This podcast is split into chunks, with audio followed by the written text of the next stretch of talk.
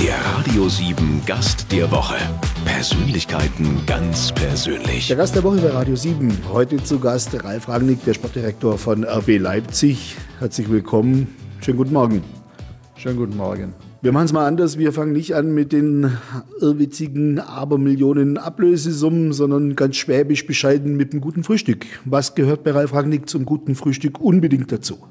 Ja, ich kann sagen, was ich jetzt gefrühstückt habe. Das war frische, frisches Obst, äh, ein, ein, ein, extra von unserem Koch zubereitetes Porridge, äh, weil ich äh, mir angewöhnt habe, morgens ähm, ja, was Bekömmliches, aber auch was Warmes zu mir zu nehmen. Und äh, dazu gab es dann noch einen Tee, einen Grüntee und einen frisch gepressten Orangensaft. Sieht für Sie das Frühstück jeden Tag gleich aus oder gibt es Unterschiede zwischen normaler Arbeitstag, Wochenende, Feiertag, Urlaub?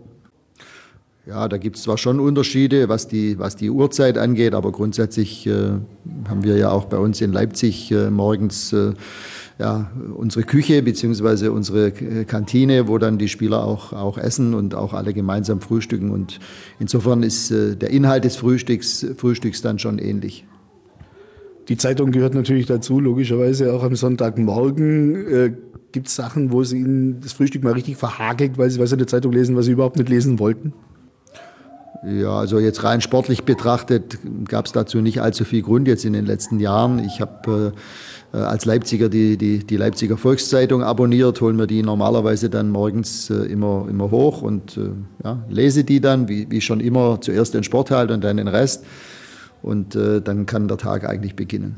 Der Tag beginnt. Ähm, wie viele Arbeitsstunden hat bei Ihnen ein normaler Tag? Es ist mit Sicherheit kein 9-to-5-Job.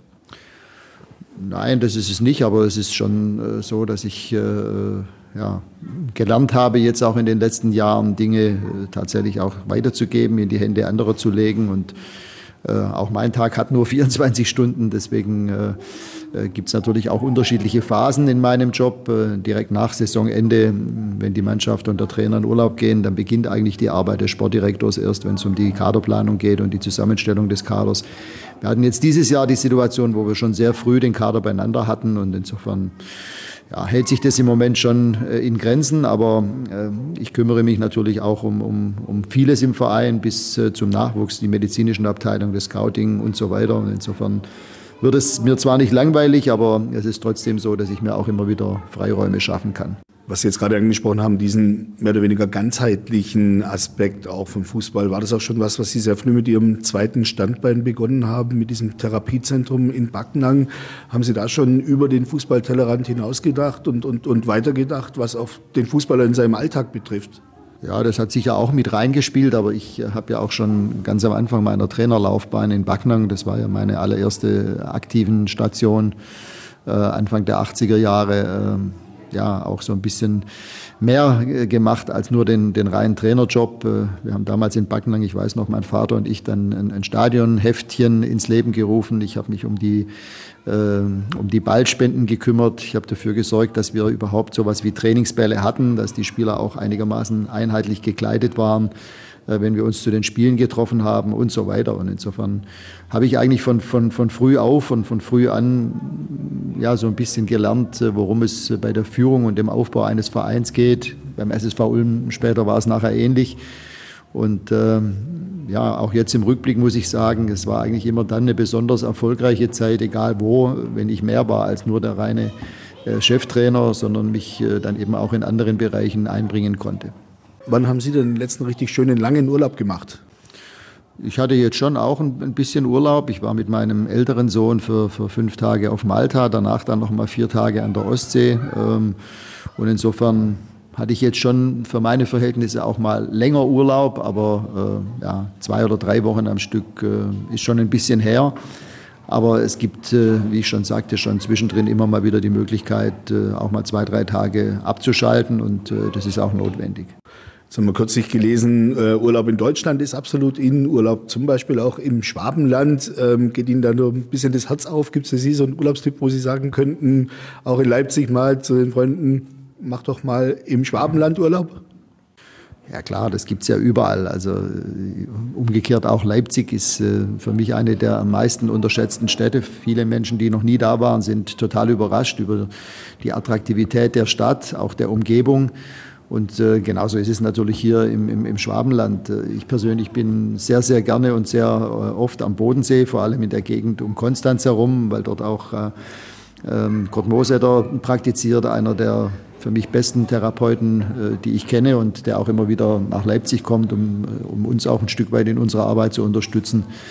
Aber ja, klar, auf der Schwäbischen Alb äh, gibt es äh, wunderschöne Stellen. Wenn ich an die Ulmer Zeit denke, auch Ulm ist eine Stadt mit, mit sehr hoher Lebensqualität. Ja, aber das ist ja, glaube ich, überall so. Es ist am Ende auch eine Frage der, der persönlichen Einstellung zu, zu der Region, wo man gerade ist oder wo man lebt. Und ich persönlich fühle mich jetzt seit zwei Jahren wirklich auch als, als Leipziger, habe dort äh, jetzt auch einen, einen, eigenen festen Wohnsitz und fühle mich da auch pudelwohl. Schaffen Sie es da unter dem Dach auch neue Sponsoren dazu zu gewinnen, heimische Partner? Kommt da auch äh, ein Klar. großer Unterbau zusammen? Das geht ja, immer so unter in der Öffentlichkeit. Das müssen wir ja, weil wir ja jetzt, äh, spätestens jetzt, wo wir jetzt schon in der Champions League mitspielen, auch den Regularien des Financial Fair Play unterliegen und äh, Deswegen äh, müssen wir auch andere Sponsoren gewinnen. Auf der anderen Seite gibt es ja kaum einen Verein, der, wenn man mal unsere Entwicklung der letzten Jahre sich anschaut, wir sind ja eigentlich ein Start-up, äh, wenn man das auf die Wirtschaft überträgt. Äh, ein Verein, der jetzt gerade mal acht Jahre alt ist und inklusive der Qualifikation für die Champions League waren das fünf Aufstiege in acht Jahren also einen viel attraktiveren Club, äh, der sexier ist als Leipzig. Also lassen wir jetzt mal Bayern München und von mir aus auch Dortmund Schalke außen vor. Aber ich kann mir jetzt, äh, wenn ich jetzt Firmeninhaber wäre in Deutschland, noch dazu in der Region Leipzig, ja, da würde ich selbstverständlich äh, mitmachen wollen. Und wir haben vorher von Ulm gesprochen, da war es ja wirklich so, ich habe dieses Bild noch vor Augen, wie dort eine Riesenschlange anstand, äh, aber nicht um Dauerkarten zu kaufen, sondern um, um, um Bandenwerbung äh, machen zu dürfen. Damals war es in Ulm auch so. Ulm war in aller Munde. Wir waren das kleine gallische Dorf damals in Deutschland und in Leipzig sind wir zwar kein kleines, kleines gallisches Dorf, aber trotzdem ein Verein, der, der jetzt so ein bisschen letzte Saison äh, das, das Establishment auch so ein bisschen herausgefordert hat. Ja, und da macht es natürlich Sinn, auch mit dabei sein zu, zu können und dabei sein zu wollen, auch als Sponsor. Dann schauen wir doch mal natürlich auch auf das Thema Fußball direkt. Ähm, RB Leipzig, letztes Jahr eine tolle Saison, jetzt dieses Jahr in der Champions League die Entwicklung einfach fantastisch. Warum wird es in Deutschland nicht so anerkannt? Warum hat der Verein immer noch so viele Neider und Gegner? Ja, ich finde, dass das deutlich abgenommen hat. Das war noch äh, zu Beginn der, der Zeit äh, 2012, 2013, auch dann noch in der dritten Liga vor allem war das, war das äh, deutlich äh, häufiger noch der Fall, aber äh, speziell jetzt in den letzten zweieinhalb, drei Jahren hat es deutlich abgenommen. Und ich glaube, viele, die sich jetzt wirklich mit uns auch äh, bis zwar kritisch, aber doch sachlich auseinandersetzen, die haben inzwischen schon mitbekommen, dass wir das, was wir jetzt gemacht haben, nicht nur ausschließlich mit monetären Mitteln geschafft haben, sondern dass da schon auch ein bisschen mehr dahinter steckt. Und ja, gerade letzte Saison haben wir ja noch mit neun oder teilweise zehn Spielern in der Startelf gespielt, die das Jahr vorher schon in der zweiten Liga waren, die nicht nur jüngste, sondern auch Erstliga unerfahrenste Mannschaft gestellt. Wenn man mal Timo Werner abzieht, der vorher schon knapp 100 Bundesligaspiele beim VfB gemacht hat, hatten wir ja so gut wie keinen Spieler bei uns in unseren Reihen, der, der deutsche Erstliga-Erfahrung hatte. Und ähm, damit dann Zweiter zu werden und vor allem auch die Art und Weise, wie die Mannschaft die Punkte geholt hat, wie sie über weite Strecken gespielt hat, hat uns, glaube ich, schon sehr viel Anerkennung äh, eingebracht. Und auch die Sympathiewerte haben ja deutlich zugelegt. Wir sind in Mitteldeutschland inzwischen der drittbeliebteste Verein ähm, von allen nach, äh, nach Bayern und Dortmund. Äh, und das sagt schon einiges. Welchen Anteil hat denn da auch der Trainer Ralf Hasenhüttl dran, den natürlich noch viele von seiner Ahlener Zeit hier beim VfR gut kennen? Ja, Ralf hat sich natürlich als absoluter Glücksgriff erwiesen. Ich wollte ihn ja schon ein Jahr vorher. Das war ja auch der Grund, weshalb ich dann selber nochmal auf die Trainerbank zurückgekehrt bin, weil er es damals noch nicht übers Herz gebracht hat, äh, die Aufstiegsmannschaft in Ingolstadt zu verlassen, was ich im Rückblick jetzt auch für absolut richtig äh, empfinde. Und Gott sei Dank äh, hat es dann ein Jahr später geklappt und ähm, ja, Ralf ist äh, ein toller Mensch, ein fantastischer Trainer, äh, der die Arbeit mit unserem Stab äh, nicht nur fortgesetzt hat, sondern auch nochmal verfeinert hat. Und äh, ja, das, was letzte Saison passiert ist, ist natürlich in erster Linie auf seine Arbeit und die Arbeit dieses Trainerstabs zurückzuführen. Äh, zeigt aber auch, dass dieser Weg auf, auf junge, zum Zeitpunkt ihrer Verpflichtung auch noch relativ unbekannte Spieler zu setzen, dass das äh, genau der richtige Weg war.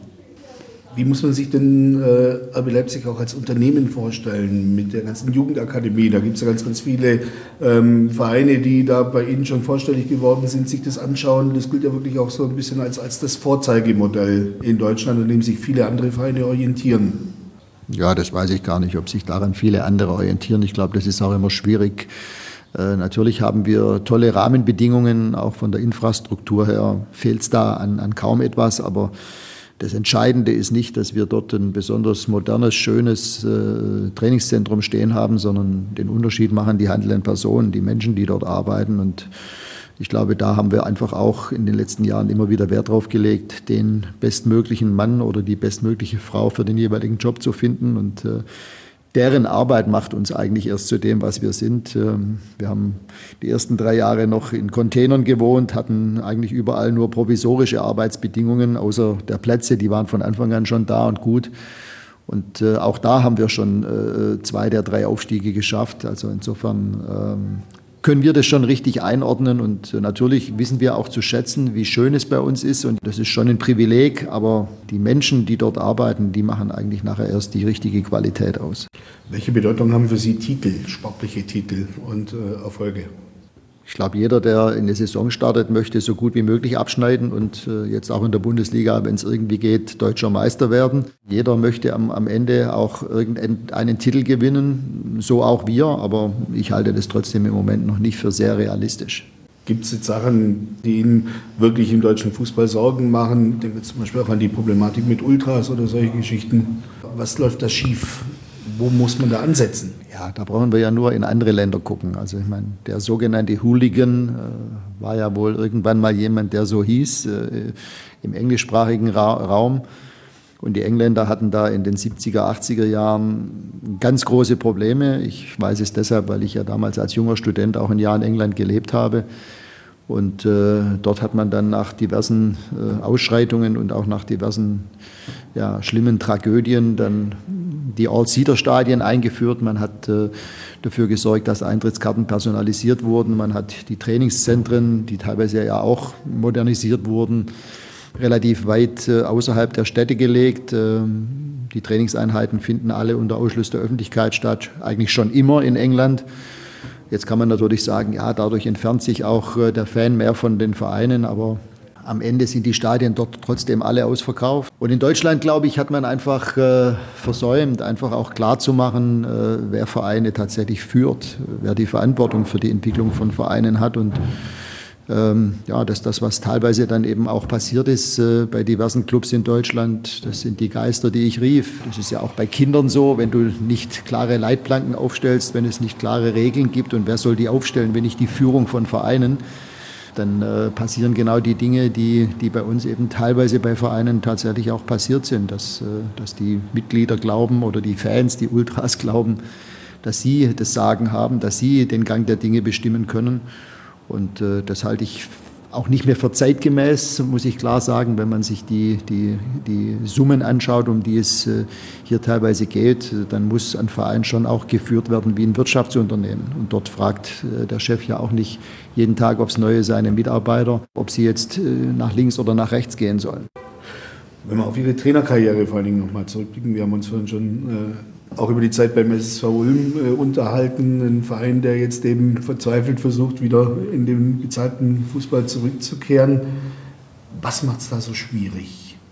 Ja, ich glaube, der SSV Ulm ist ein besonderer Fall und ich habe das ja damals noch äh, über beide Strecken selber miterlebt. Äh, klar war es damals äh, für den Verein schwer zu verdauen, dass äh, zunächst leider Rolf Zanketin viel zu früh äh, von uns gegangen ist und, und ich dann ein halbes Jahr später den Verein verlassen habe. Aber Trotzdem äh, ist man dann in die Bundesliga aufgestiegen und hatte plötzlich finanziell eigentlich alle Möglichkeiten, um sich für die nächsten Jahrzehnte perfektest aufzustellen.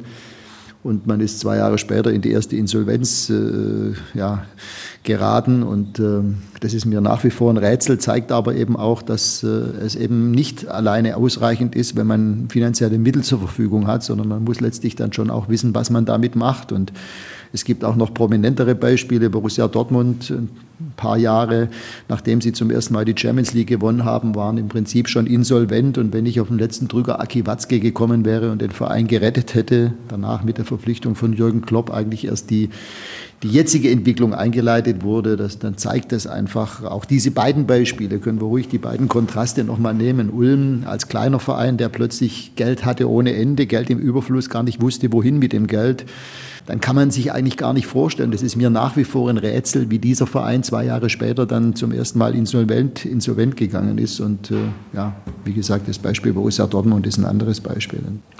Was war denn unter Ihren Trainerstationen so die herausragende, wo Sie im Nachhinein sagen, das hat mich besonders geprägt oder das war besonders toll dort?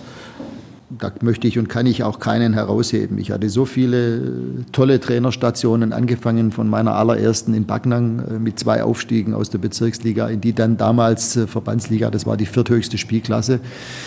Dann ähm, auch die Zeit äh, in Reutlingen, dann natürlich die, die zwei Jahre in Ulm, die ich nie vergessen werde, weil sie einfach äh, großartig waren, eine dermaßen Euphorie in der Stadt. Dann kamen zweieinhalb schwere Jahre in Stuttgart, äh, die viel Lehr- und Schmerzensgeld für mich auch bedeutet haben. Ähm, ja, dann auch die zwei Jahre, die zwei Amtszeiten auf Schalke waren, waren außergewöhnlich, was die emotionale Seite angeht, auch was die Erfolge betrifft. Und äh, gut, dann die Station in Hoffenheim und auch jetzt äh, Leipzig, beziehungsweise die ersten drei Jahre Leipzig und Salzburg hatten einfach sehr viele wunderschöne äh, Zeiten und, und, und auch Erlebnisse. Ja, deswegen kann ich da auch jetzt, fällt es mir schwer, irgendwas hervorzuheben. Natürlich ist man mit den Dingen, die jetzt zeitnah noch waren, etwas mehr emotional verbunden. Aber wenn ich an die ganzen Ulmer Erlebnisse denke, der Aufstieg damals in Wien in die zweite Liga, mit dem eigentlich damals schon man eher noch gerechnet hat, aber dann die Entwicklung der, im ersten Halbjahr der zweiten Liga, wo wir dann über weite Strecken Tabellenführer waren, wo wir Zuschauerrekorde äh, gebrochen haben, Dinge, die es in Ulm vorher in der Form noch nie gab.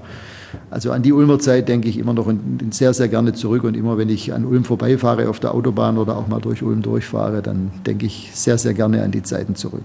Ich weiß nicht, Ralf Rangnick, wann Sie das letzte Mal in Ulm im Donaustadion waren. Das ist eben noch ein altehrwürdiges Leichtathletikstadion und hat den Charme vergangener Tage und Jahre. Ähm, wie wichtig ist eine neue Arena, ein, ein modernes Fußballstadion auch für einen Fußballverein? Ja, grundsätzlich ist es natürlich wichtig, aber ich glaube, dazu müsste erst jetzt nochmal ein sportlicher Schritt passieren. Ich meine, das jetzige Stadion, auch mit dem Trainingsgelände ja direkt daneben, mit dem Hans-Lorenzer-Zentrum, äh, ist ja für einen Viertligisten immer noch ein, ein, ein, tolles Trainingszentrum, alles nah beieinander. Ich weiß noch, wie ich damals, wir haben ja damals immer uns umziehen müssen, noch hinten in so einem Flachbau, in dem es dann auch nicht besonders äh, angenehm roch.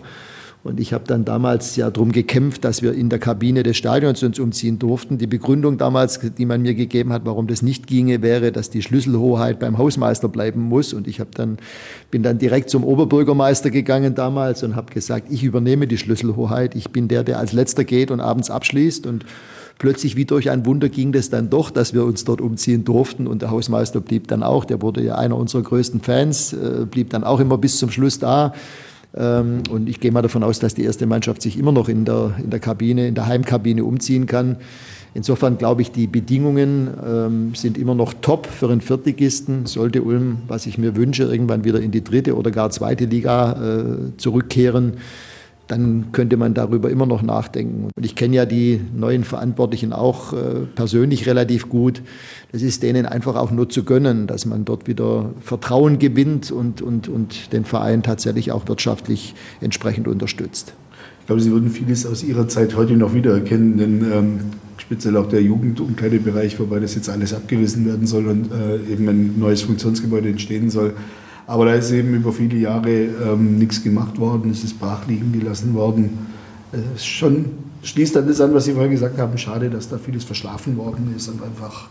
Ja, es ist halt auch durch die Insolvenzen auch viel Vertrauen verloren gegangen und äh, wir haben es ja vorher schon gesagt, einfach auch unverständlicherweise äh, sind Gelder irgendwo im, in Kanälen versickert, wo sie nicht hingehören und deswegen äh, ist es auch nachvollziehbar, dass, äh, dass, dass dort eben auch die, die, die Firmen, äh, die ansässigen Firmen, und es gibt, da gehe ich mal davon aus, immer noch genügend durchaus große Firmen, die dort in der Lage wären, sich zu engagieren, dass die noch skeptisch sind und zögern. Und deswegen kann man eigentlich den neuen Verantwortlichen nur wünschen, dass äh, sie es schaffen, das zu ändern in den nächsten Jahren, denn ohne gewisse finanzielle Mittel wird es schwierig für einen Verein wie den SSV Ulm, auch mit, dem, mit der Umgebung äh, von Vereinen wie dem FC Augsburg, ähm, da wieder wettbewerbsfähig zu werden und äh, den Weg in die dritte, wenn nicht sogar irgendwann wieder in die zweite Liga zu schaffen. Sie haben vorhin auch angesprochen, ähm, dass Sie glauben, dass sich das Bild von, von RB Leipzig in der Öffentlichkeit langsam ändert, dass die Fans es auch langsam oder, oder die Allgemeinheit es ähm, mehr zur Kenntnis nimmt und, und vielleicht auch ein Stück weit neutraler betrachtet, nicht mehr mit so viel Vorurteilen behaftet. Wenn man gerade verfolgt die Diskussion zum Beispiel um Dieselmotoren. Kein Mensch würde auf die Idee kommen, seinen Autohersteller für irgendwas verantwortlich zu machen, äh, obwohl er da ja quasi fast betrogen wird. Wo ist da der Unterschied zwischen dem Fußballclub, der Emotionalität und, und, und, dem Auto? Warum schimpfe ich auf einen Verein, den ich überhaupt nicht mag, ob das die Bayern sind, die Dortmunder, äh, RB Leipzig, aber in so einem Fall ähm, nehme ich das einfach hin. Ich glaube, es gibt einen besseren Vergleich, der das verdeutlicht, um das zu erklären, als äh, Red Bull damals anfing, sich in der Formel 1 zu engagieren und äh, den damals elfjährigen Sebastian Vettel äh, den ersten Werksfahrervertrag angeboten hat. Äh, damals kannte den natürlich noch keiner und es hat ja dann auch noch mal acht Jahre gedauert, bis der tatsächlich am Steuer überhaupt eines, eines Rennwagens sitzen durfte, äh, von Alters wegen hat äh, Dietrich Mateschitz und seine Mitstreiter angekündigt, sie machen das Ganze, um äh, Formel 1 Weltmeister zu werden, und zwar sowohl die Fahrer als auch die Markenweltmeisterschaft zu gewinnen. Und äh, bei Mercedes und bei McLaren und bei Ferrari hat man sich damals vor Lachen auf die Schenkel geklopft, weil sie gedacht haben, da sind ein paar zusammengekommen, die wohl zu viel Red Bull getrunken haben. Ja, und kurze Zeit später wurde man nicht nur einmal äh, Weltmeister, sondern viermal in Serie. Und ich glaube, ganz Deutschland war damals äh, Sebastian Vettel und auch Red Bull-Fan. Ähm, auch viele der Fußballfans, die jetzt äh, eben nicht unbedingt uns die Daumen drücken. Und als dann Dietrich Mateschitz sich ähm, ja, Mitte oder Anfang 2000 äh, angefangen hat, zunächst in Salzburg und dann 2009 in Leipzig zu engagieren, hat sich das Ganze natürlich geändert. Und der Grund ist ganz einfach der, dass, äh, dass natürlich es so viele Fußballvereine gibt, die wiederum ihre eigenen Fans haben. Ich habe Herrn Mateschitz das auch von Anfang an, als ich anfing, gesagt, dass Herr Hopp hat, es, hat ähnliche Erfahrungen gemacht mit Hoffenheim in dem Moment, wo du in im Fußball in die Phalanx der großen Clubs versuchst einzudringen, gibt es Gegenwind. Ich sage dann allerdings immer, ähm, wer die Hitze in der Küche nicht aushält, der darf nicht Koch werden. Und so ist es im Fußball auch. Das haben wir in Hoffenheim erlebt und inzwischen haben wir dann mit Leipzig Hoffenheim abgelöst als den äh, nicht besonders sympathischen Club in Deutschland. Und irgendwann wird es auch wieder jemand geben, der uns ablöst. Und mit jedem Jahr länger, wo wir in der Bundesliga tatsächlich spielen und konsequent unseren Weg gehen, lässt es auch nach. Eine letzte Frage natürlich noch zum VfB Stuttgart. Wie schön ist es denn, dass der VfB wieder in die Bundesliga zurückgekehrt ist? Ja, man kann sich ja eigentlich eine Bundesliga ohne den VfB Stuttgart auch ohne Hannover 96, auch einer meiner Ex-Clubs, ja kaum vorstellen. Deswegen freut es mich vor allem für Martin Kind, der einfach so viel Herzblut in diesen Verein gesteckt hat. Äh, genau wie jetzt für Wolfgang Dietrich, der ja noch nicht so lange im Amt ist, aber trotzdem schon viel auf den Weg gebracht hat, seit er im Amt ist. Freut es mich einfach. Ich habe zu beiden äh, sehr immer noch regelmäßigen Kontakt. Wolfgang Dietrich hat jetzt auch bei uns bei unserem ersten Charity-Golf-Turnier mitgespielt, mit mir zusammen in einem Flight. Und äh, das ist einfach notwendig für die jeweilige Region. Beides äh, sind äh, Landeshauptstädte und die gehören einfach in die Bundesliga. Und deswegen freut es mich für beide Standorte, für die Fans, aber wie gesagt vor allem auch für die beiden Präsidenten bzw. für die Führungskräfte der beiden Clubs, äh, dass sie wieder mit dabei sind. Dann herzlichen Dank für das Gespräch. Sehr gerne. Tolle Saison. Toi, toi, toi. Vielen Dank. Persönlichkeiten ganz persönlich. Der Radio 7 Gast der Woche. Immer sonntags von 10 bis 12.